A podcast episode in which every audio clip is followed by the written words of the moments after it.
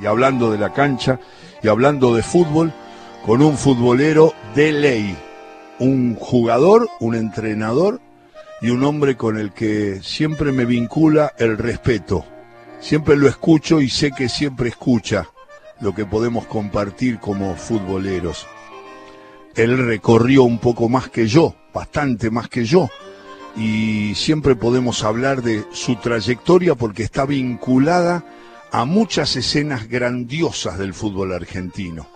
Se llama Roberto Saporiti. Roberto, encantado de tomar un café con usted, maestro. El maestro Sobo, Alejandro. La verdad que es un placer la, invitación de poder charlar con vos. Y bueno, hace tiempo que no nos vemos, pero como vos dijiste, no necesitamos vernos para el respeto que nos tenemos de que vos tenés por mí y yo tengo por vos. Esto está de más decirlo. Roberto, cuando le digo, eh, lo hago generalmente en las entrevistas en todo con afecto, cuando yo le digo, eh, vio ese juego medio psicoanalítico que el, profesional le, pide a uno no que analice lo que va a decir, sino que diga imágenes como le salen. Si yo le digo infancia fútbol, ¿qué es lo primero que le aparece? ¿Una instancia, una jugada, un estadio, una cara, los padres, el barrio? ¿Qué, ¿Qué es lo primero que le aparece a Saporiti? Ahora te la, te la voy a contestar de acuerdo a, a lo que yo recuerdo. Pero antes que nada, porque estás escuchando desde Francia, eh, te mandaba un especial saludo eh, Néstor Subiat, ¿eh? que tengo una excelente relación con él. Qué tipo divino. Un abrazo para Néstor, que siempre escucha y además, claro, cuenta muchas historias. Dele, Roberto, ahí, ahí lo, lo voy a llamar después que termine el programa. Muchas gracias por el mensaje. No, por favor. Bueno, la, la infancia de futbolera y recuerdo porque, bueno, reciente escuché que vos eh, homenajeabas al viejo gasómetro.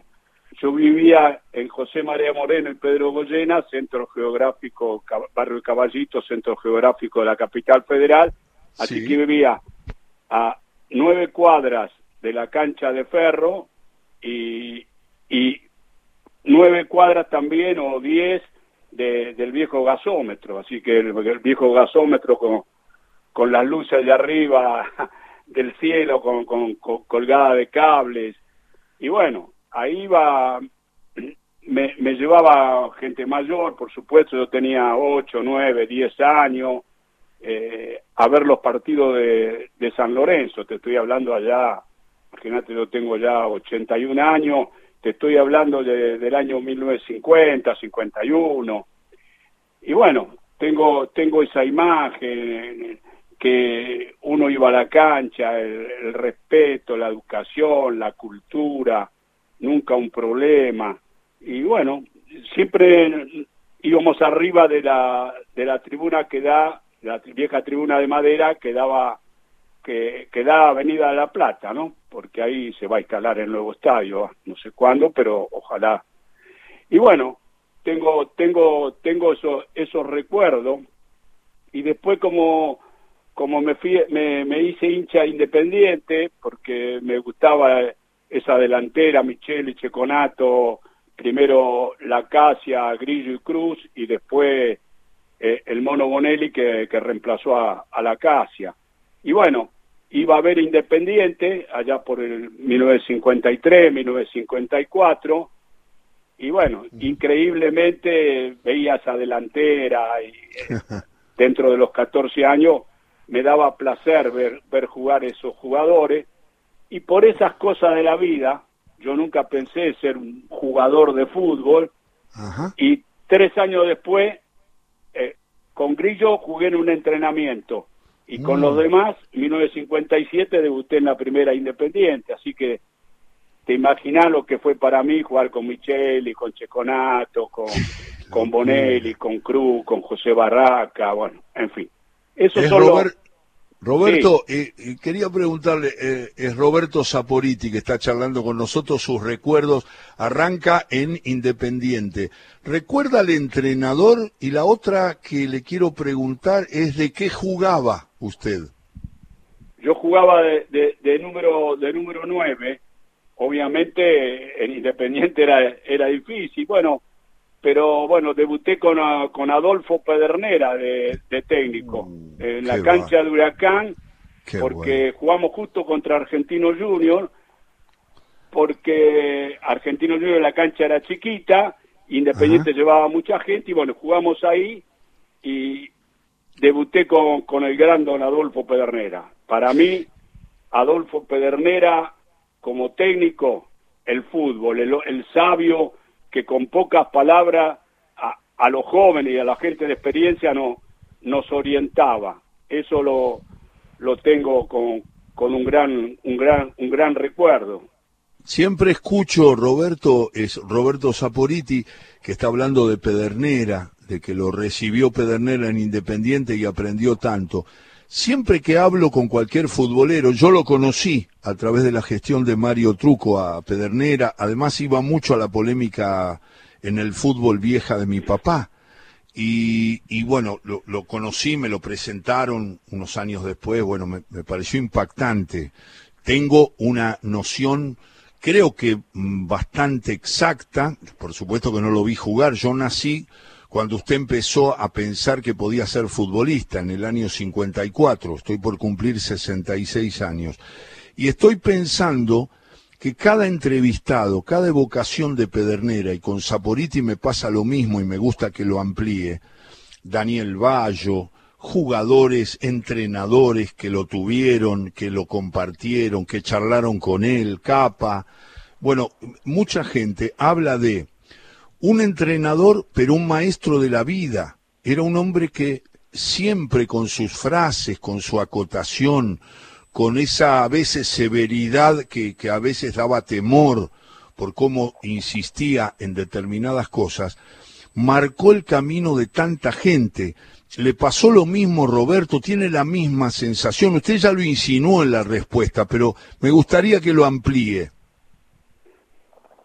Don Adolfo Pedernera me marcó profundamente, pero profundamente, eh, e, ese hombre, como te dije antes, con pocas palabras, esa mirada severa, eh, eh, e, ese manejo del, vestuario, la, famosa frase, un técnico que no maneja el vestuario en cualquier división, en cualquier parte del mundo, lo más difícil, lo más difícil, lógicamente los que juegan son los jugadores, bueno, eh, eso ya está dicho y repetido, lo más difícil es, manejar los egos del vestuario y en la forma que manejaba esos grandes jugadores y esas figuras del fútbol argentino, titulares de la selección nacional, y cómo, cómo, me, cómo me metió adentro de ese grupo y, y cómo, no sé, con, con su mirada, eh, ese grupo respetaba al pibe que recién llegaba, ¿no? Por supuesto el pibe era,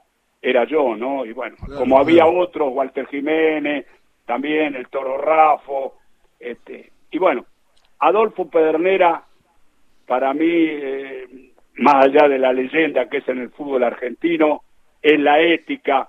Cuando a mí me dan para decir, definirme un técnico, yo tuve tres técnicos que me marcaron en mi vida.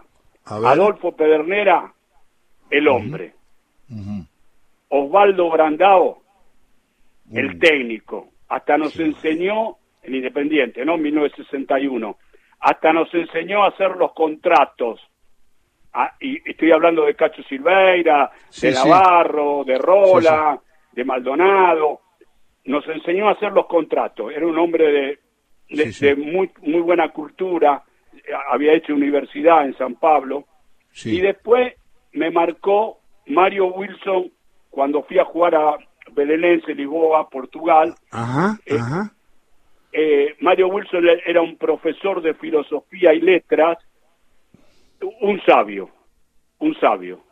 Así te, lo, te lo defino. Esos, esos tres técnicos me enseñaron el camino que yo tenía que, seguir si algún día eh, hubiera sido técnico, lo que, lo que yo pensaba en aquellos años, ¿no? Todavía no pensaba en ser técnico y después, obviamente, se me despertó la inquietud, estando en Portugal, después en Francia, después en Bélgica, ver a Laia, ver a Holanda de esos años, del 70, 69, en fin.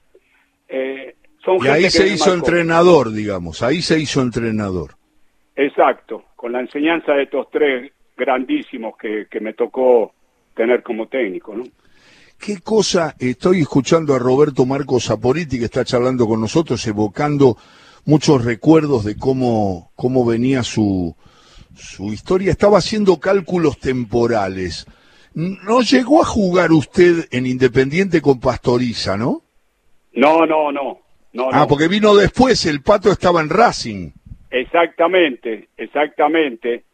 Eh, y después en la segunda vuelta de Osvaldo Brandao, él, estuvo en el 61, 1961, después regresó a Brasil. Y después volvió, cuando sale campeón con, con, Independiente, eh, yo venía libre de Chile, yo tenía el pase, y, y me, bueno, lo fui a ver a, a, Osvaldo, este, fue, fue, como un hermano mayor mío, este, eh, yo lo llevaba a pasear por la, por la Avenida de Mayo, a él le gustaba y, me preguntaba cosas y, bueno, este, un padre, un padre. Después en la cancha, eh, en el entrenamiento, era el entrenador y yo era el jugador. Claro, y, bueno, eh, claro, son, son esas cosas, esas cosas de la vida, ¿no? O sea, la relación fue muy, muy, muy, muy fuerte y te termino que contestándote la pregunta puntual tuya ahí me dijo, ¿por qué no viene a entrenar con nosotros? No, no, no, Osvaldo, no, no. Y me dijo, sí, sí, venga. Bueno, y fui y justo estaba el pato. Entonces, en un entrenamiento, me acuerdo, el pato fue un gran amigo, ¿no? El, pato pastoriza. Entonces, en la jugada, tenía la delantera Tarabini, Artimer, rápido, Independiente sale en un entrenamiento, Independiente va en un entrenamiento, y el pato dijo, vete, tíreme la pelota para atrás. Y Osvaldo Brandao le dijo, textual esto, ¿eh? me quedó grabado acá en la cabecita. Dijo, Pato, usted tiene que llegar. ¿Ellos cómo van a volver si ya, ya llegaron? Qué buena. Eh, lo, lo, recuerda Pastoriza como, hágame una pequeña semblanza como jugador, si lo recuerda Saporiti, y y si me agrega un, detalle de Grillo, porque yo a Grillo lo vi ya de vuelta en Boca, eh, campeón, lo vi con Menéndez y lo vi el jugador que me habían dicho, pero no vi el que usted vio. Usted me lleva ventaja y vio al, al Grillo de que brilló en Italia y que brilló en Independiente. Ya el de Boca se notaba gran jugador, pero otro jugador más, más corpulento, para no decir gordito, con todo respeto, pero con una calidad, una impronta que me llamó la atención. Así que le pido eh, a Roberto Saporiti, lo estoy haciendo a través de todo con afecto por Radio Nacional, que me diga del Pato qué es lo que vio de Pastoriza, que es un jugador y un entrenador a veces olvidado, no sé por qué. En nuestro caso no. Y después con, con, con Grillo, con Ernesto Grillo como futbolista en la primera etapa brillante. Y bueno, eh, del Pato yo te escuché en la, en la introducción de, cuando empezaste tu programa, que, que apareció ahí la, una semblanza del, gasómetro de Claudio Marangoni. Eh, para la gente, los jóvenes de ahora, el Pato Pastoriza fue un Claudio, un, un Marangoni parado en el centro del campo, con mucha técnica, con una personalidad tremenda, manejaba, manejaba el equipo, manejaba el equipo. Y una, un grandísimo tipo, una grandísima persona eh, eh, eh, en la asociación de, jugadores, fue presidente. Y no, el Pato, bueno, más allá de que fue un gran amigo, el Pato como jugador, el hombre no tengo la, no tengo la menor duda. Qué bueno. ¿Y, de, Grillo, qué me dice? ¿De quién? De Grillo. Sí, sí, de Grillo. Este, bueno, por esas cosas de la vida, después, muchos años después, fue, fue mi suegro. El, el, la persona que, lo, que yo escuchaba, nunca lo había conocido, que lo vende a Italia en, en febrero de 1957 al Milan, eh, Don Feli Latrónico, ¿no? que después fue mi suegro. Eh, Don Feli Latrónico llevó alrededor, no, no exagero nada, ¿eh? alrededor de 150, 180 jugadores a Europa. Bueno, el, Ernesto Grillo eh, era un jugador de una belleza, de una técnica, eh, tenía una jugada que yo pienso que yo conocí a tu padre, obviamente, me, me hizo varias entrevistas, charlé con él. Eh, te habrá dicho tu padre que Ernesto Grillo tenía una jugada que eran otros tiempos, pero se paraba arriba la pelota y caía. Era una cosa extraordinaria. la técnica, esa gambeta. Y él después, se, como te dije recién, Independiente lo vendió al Milan de Italia, estuvo tres años no se compró coche, nunca compró un jornal, ¿eh? un, diario.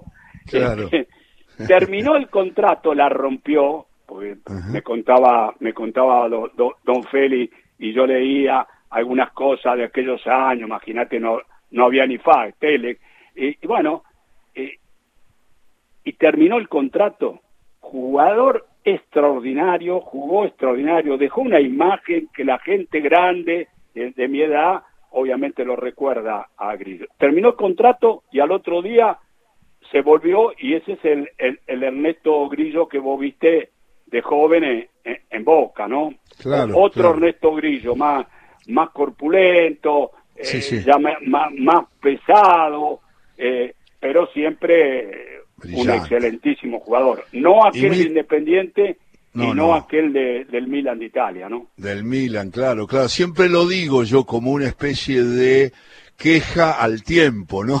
que justo no lo pude ver en ese momento, me hubiera encantado ver, me pasa, eso me pasó muchos años y, y a lo mejor usted de pasada lo escuchó, que Mamucho Martino estaba en el Caño 14 y yo presenté en el Caño 14 en un, y era muy amigo de los Fiasqué y por lo tanto de, de, de Mamucho, ¿no? De, de Rinaldo.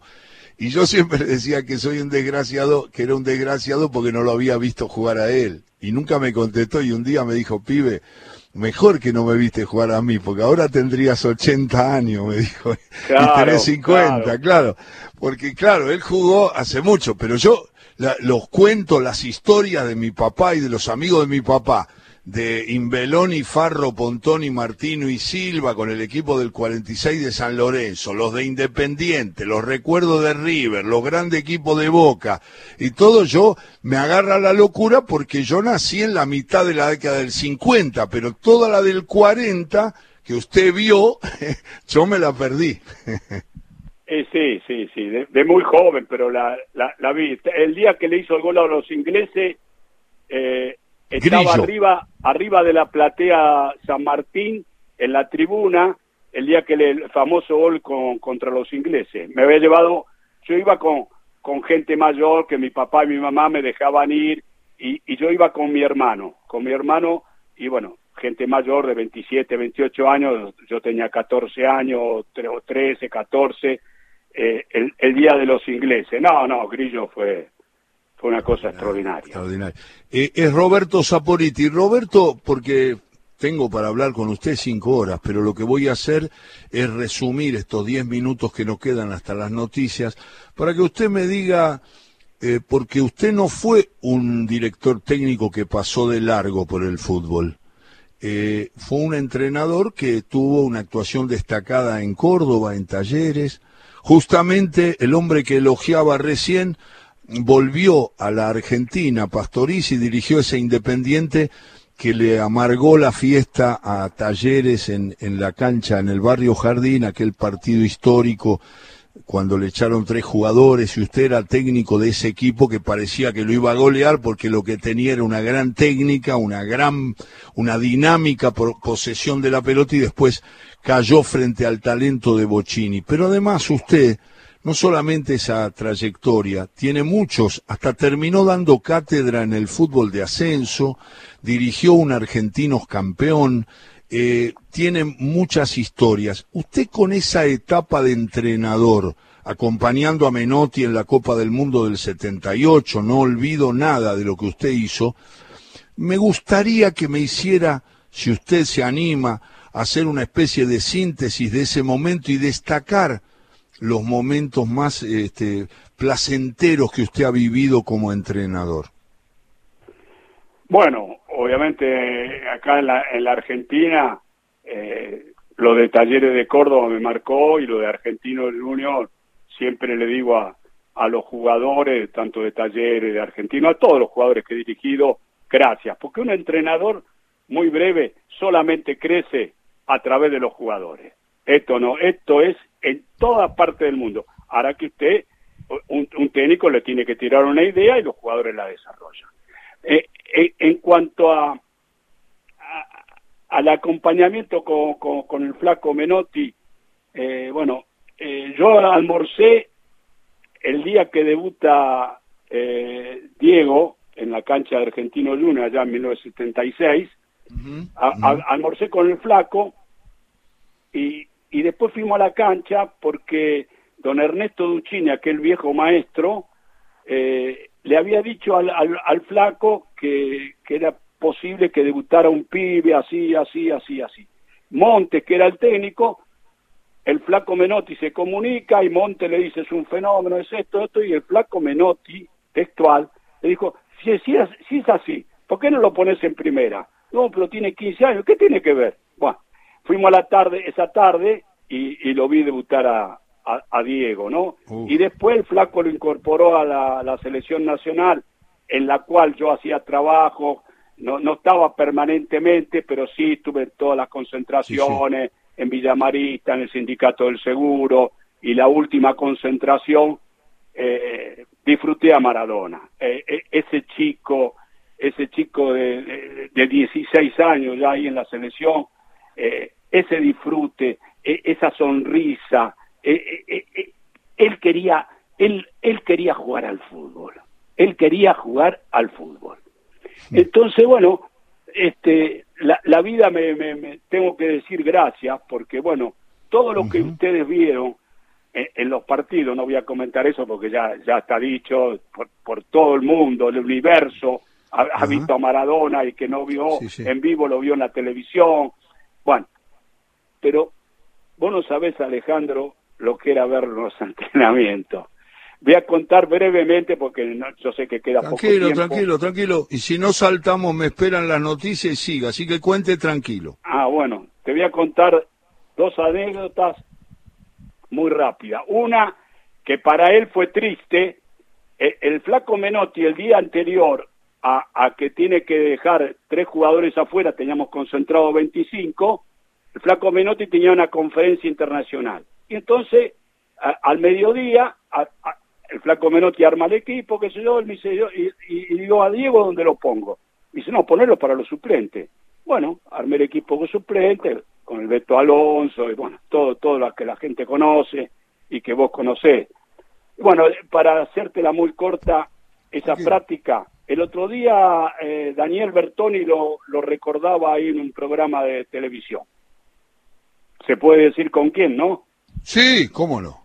Con, Alejandro, con Alejandro Fantino. Y lo recordaba, dice, eh, Saporiti no quería que se fuera Diego y se le, se le plantó, se le plantó, eh, le debatió a Menotti. Bueno, ese día termina la 5 a 1 la práctica y ganaron los suplentes. Y Diego hizo cuatro goles. Esto lo a veces Filiol lo recuerda, eh, Bertoni el otro día lo recordaba. Fue una cosa maravillosa, Alejandro. Parecía que iba en el aire. Claro, tenía 17 años. Y bueno, eh, para ser muy breve, muy breve, termina el entrenamiento, en aquel momento no había entrenador de arquero, se quedó Kempe, se quedó Valencia, Diego, eh, Alonso, eh, con Poncini entrenábamos a los arqueros, al Pato, al Negro Valle y a, Ricardo Lavolpe. Bueno, terminó el entrenamiento de, los arqueros y yo me iba con las pelotas, imagínate invierno, ya faltaba poco tiempo para, para, para el inicio del Mundial 1978, y, y, y, aparece la figura del flaco Menotti, alta ya, elegancia, y, y, y me dice, Sapo, ¿qué haces César? Le digo, ¿cómo, ¿cómo fue el entrenamiento? Perfecto, así que mañana tenés los 25 jugadores para lo que vos dispongas que tenés que hacer. Sí, mañana tenemos el problema que tenemos que sacar a tres. Digo, tenés que sacar a tres. Me dice, bueno, ¿y vos, a vos cuál, cuál es eh, los tres que tendría que salir? Me pregunta el flaco. Esto es textual, ¿eh? La parte lo, lo ha dicho, lo ha contado el flaco. Por eh, supuesto. y este, eh, le digo, este, este y, y, este. No, el último, el, el último se queda, me dice. Esto queda entre el flaco Menotti y yo, Alejandro. Eh, sí. Sí, Nunca, lo, nunca lo vamos a ventilar públicamente. Ajá. Y me dice, no, el último se queda. Y yo le pregunté, flaco, entonces ¿quién sale? Me dice, Diego. Y yo creí que me estaba haciendo una broma. Y bueno, evidentemente el flaco ya lo tenía analizado, se ve que ya tenía la decisión tomada, no sé, 10 o 12, 15 días antes, eh, le dolió dejar a, a, Diego afuera y ahora va la, la, la, la anécdota, eh, muy breve. Eh, sí. Al otro día se reúnen los jugadores allá en la, en la Villa, Villa eh, en, perdón, en la Fundación Salvatori y se escuchaba solamente los que conocen o los que conocieron el ruido de los pájaros. Entonces el flaco dio el discurso, la, la, la dialéctica del flaco Menotti, los jugadores lo, lo respetaban, lo, lo, apreciaban. Bueno, y cuando dijo Humberto, por Humberto, por Humberto, por Bravo, Lito sí. por Lito Botaní, y hizo una pausa y dijo, y Diego, si vos recordás, viste eh, eh, los inicios de Diego allá a los 16, 17 años, 18 sí. años, él se sentaba arriba de la pelota y miraba con los ojos al cielo, al cielo mirando a, a, a su entrenador eh, con los ojos ávidos, porque Diego siempre quería aprender, siempre, estamos hablando del más grande, siempre quería aprender. Y cuando dijo Diego, salió corriendo. Salió corriendo, imagínate, 17 años. Y bueno, esa anécdota es una anécdota fuerte. Y la otra que te voy a contar, te la relaciono con, con el técnico, con, con Zidane, el técnico actual del Real Madrid. Pero espere, Saporiti, espere, si, si usted no tiene problema, no, vamos no. caminando hacia las noticias de las tres en punto, queda un minuto y medio, y si usted me aguanta, podemos seguir charlando y me completa con esta anécdota sobre Zidane. La verdad que lo que contó Roberto Saporiti de, del momento en el que Menotti va a nombrar con la pan, pausa incluida, se lo agradezco en el alma, porque para cualquier futbolero, pensando como usted, y usted sabe lo que yo pienso, que Maradona es el inventor de la pelota, es una escena que nos, no, nos conmueve a todos y la verdad que la contó como los dioses, Roberto. Si usted me aguanta un minutito nada más, vienen las noticias que aquí le damos mucha importancia con Fernando Lotar y pegado usted me cuenta la de Sidán y yo le hago dos o tres preguntas más y le agradezco en el alma este contacto y esta charla. No te olvides que yo entrené a los cuatro Maradona, no lo digo por el yoyismo pero bueno, ahora te contesto después de, después Dale, de la Qué bueno, ¿cómo me voy a olvidar de eso? Ahí están las noticias y después con Roberto Marcos Saporiti seguimos charlando de fútbol y con todo afecto.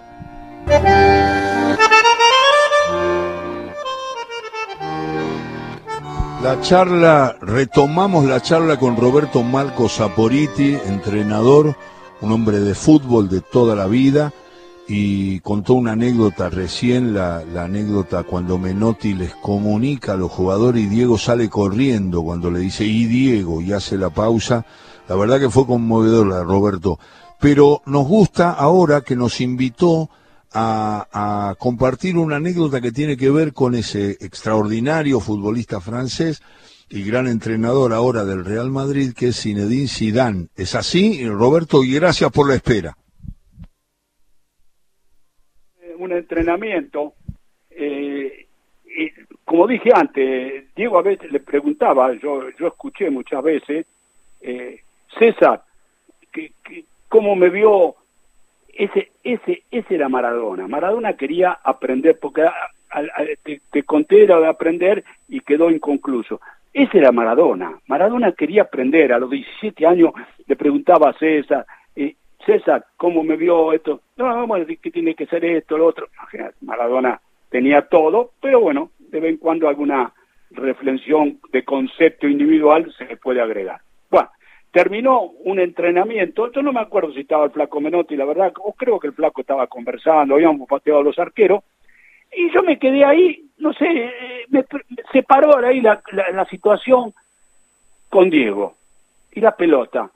Y me dice, Sapo, ahora le voy a pegar el travesaño. Y yo, yo me quedé. Lo voy a graficar, ¿eh? a ver si a través de, para los oyentes, ¿no? Eh, pero ¿cómo le va a pegar al travesaño? Sí, estábamos en el círculo central, ¿eh? Y bueno, me dice, mire, yo de acá le pateo la pelota y le pego al travesaño. Pero, pero digo, ¿cómo? Y bueno, Alejandro, el 90% o el 95% de las pelotas que pateó se pegaba al travesaño. Y de esto hay un video de Sidán, de Sidán, buscarán ahí en YouTube, eh, en la cual muchos años después, muchos años después, yo no sé si en la Juventus, eh, bueno, pero fue, o, en el Real Madrid, no sé si fue en la Juventus, él se queda en un entrenamiento porque había visto después el video, eh, no, no de ese momento, se ve que Diego lo hizo no, por ahí en Nápoles o en otro lado, y le pegaba al travesaño. Entonces, ¿qué hizo Sidán? Dice, no, pero debe ser fácil. Y Sidán, en el video, le empezó a pegar, a querer pegar al travesaño. El, lo contrario fue que el 90% le roba al travesaño. Y Sidán dice, en el español de, de, de Sidán, dice, no, Diego, Diego es increíble. Yo creí que esto era fácil. Esto es imposible, dijo. Esto, esto es anécdota pura, real, de Zinedine Zidane, ¿no? En fin.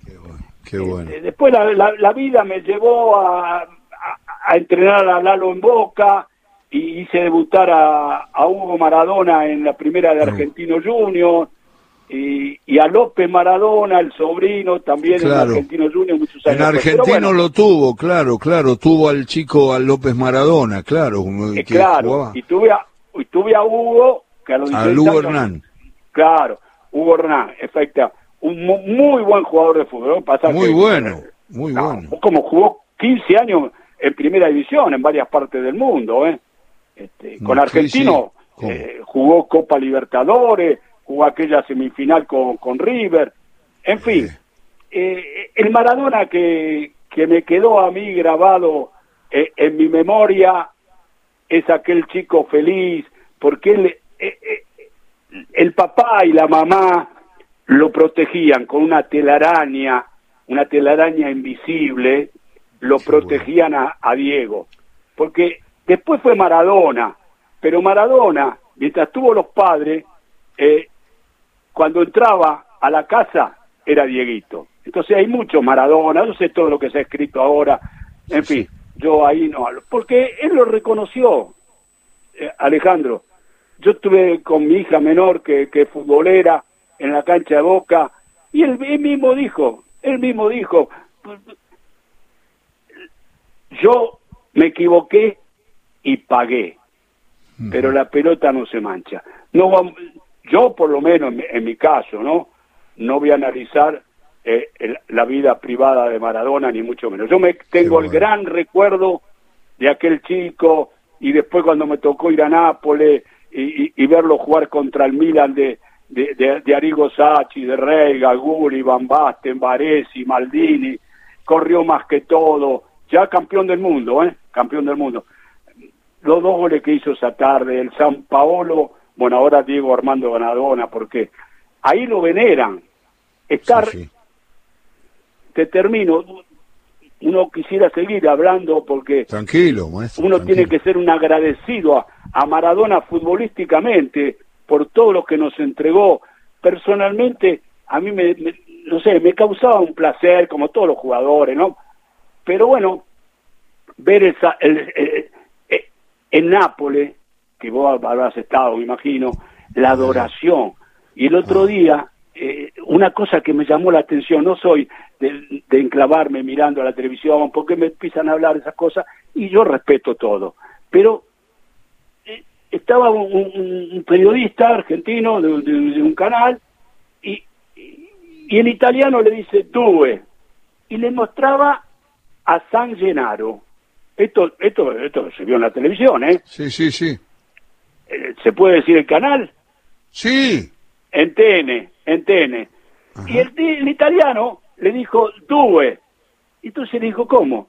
Sí, el primo es, Maradona. Qué bárbaro.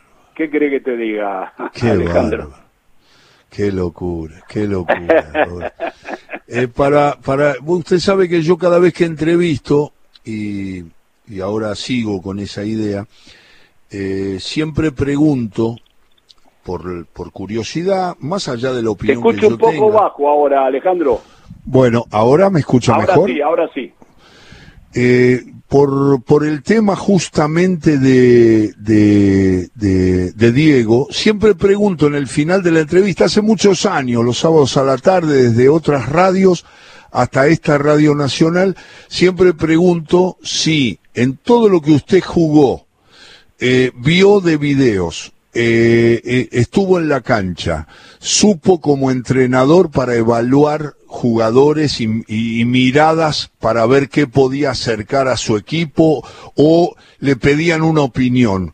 ¿Usted puede decirnos si en toda esa trayectoria suya, Roberto Saporiti, encontró un jugador que esté arriba de Maradona futbolísticamente?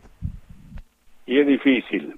Yo estuve adentro de la cancha en 1961 con el Deportivo Español de Buenos Aires. Para la gente de ahora, obviamente el Deportivo Español eh, ha descendido. Eh, pero bueno, llevaba 15.000 personas, 18.000 personas a la cancha Huracán, habrías 200 argentinos, lo demás eran todos de la colonia. Bueno, y, salimos campeón, Independiente me había, me había, prestado en 1960 y yo tenía que volver Independiente. Y, la colonia, la colectividad española de premio no, nos regaló un viaje a España. Y estuve adentro de una cancha y lo vi jugar un montón de veces ahí en los 45 días que estuvimos en, España, como Atlético Bilbao, Español de Barcelona, y el último partido con el Real Madrid, Copa eh, de Real de Puente del Sol, Di Stefano, Pusca y Gento. Y estuve en una cancha, lo vi jugar Alfredo. Alfredo fue jugador de todos los tiempos, ¿eh? De todos los tiempos, juega hoy, mañana y en 2500. Claro, después apareció eh, un extraterrestre, el negro Pelé. Eh, y, el negro Pelé fue un jugador, me tocó estar adentro de una cancha un rato, nunca supo ni sabe, ni sabe el negro quién es Zaporiti, esto es obvio. Y, y después eh, eh, el flaco Cruyff. El flaco Cruyff eh, se adelantó al tiempo. Como se juega ahora, los cambios reyes, el flaco Cruyff jugaba antes, pero mejor. ¿eh? Este, lo digo con todo respeto. inventó el fútbol moderno. Y después, claro, atrás de estos tres monstruos apareció Diego. Y Diego es irrepetible. Es irrepetible. Es el fútbol, es la picardía, la gambeta, la picardía por, por aquellas cosas, aquellos goles a los ingleses, ese gol, de esas cosas de Diego que tenía esas frases filosóficas, que ni, seguramente Diego no sabía que eran frases filosóficas, dice, esta es la mano de Dios. Y después el gol, el gol maravilloso, el segundo, el mejor gol de la historia de los mundiales. Y ahora apareció Messi, y Messi eh, a veces escucho y yo, yo respeto todas las opiniones, y Messi llevó para el mundo moderno, para los chicos jóvenes, llevó la PlayStation adentro del campo de juego. Ahora que no ganó un mundial, que no ganó una Copa América, y bueno, eso, eso ya, ya no lo juzgo yo, yo tengo otra, otra, otro, otra línea de análisis, no tengo ninguna verdad, Alejandro, pero bueno, son formas de dejar. Pero Diego, Diego está allá, allá arriba. Diego fue, fue el fútbol. Me quedo con irrepetible y el fútbol. O sea, Maradona, el fútbol e irrepetible. Me lo dijo dos veces como para reafirmar que no puede aparecer otra persona como Diego, otro jugador con esa impronta, con ese talento, con esa magia, ¿no? Roberto, usted no sabe cuánto le agradezco la charla eh, en sábado a la tarde. Era mi objetivo hablar con usted. Obvié muchas de sus historias personales que sé que son muy ricas y muchas, pero no va a faltar oportunidad en nuestros espacios para convocarlo y sé a través de las productoras que ha tenido una generosidad y una predisposición que me, me llena de, de alegría y, le mando un abrazo, espero verlo pronto, siempre lo recuerdo y siempre me importa escuchar sus opiniones. Le mando un saludo, Saporiti. Gracias, Alejandro, muy amable, la verdad que la, pasé fenómeno y un abrazo para todo el pueblo argentino y, que Dios nos ayude al mundo entero y que venga la vacuna y que la Argentina mejore en todos los aspectos. El deseo de corazón eh, como un argentino que, que quiere su, su patria. Así que abrazo grande, Alejandro. Chao, querido. Chao, maestro.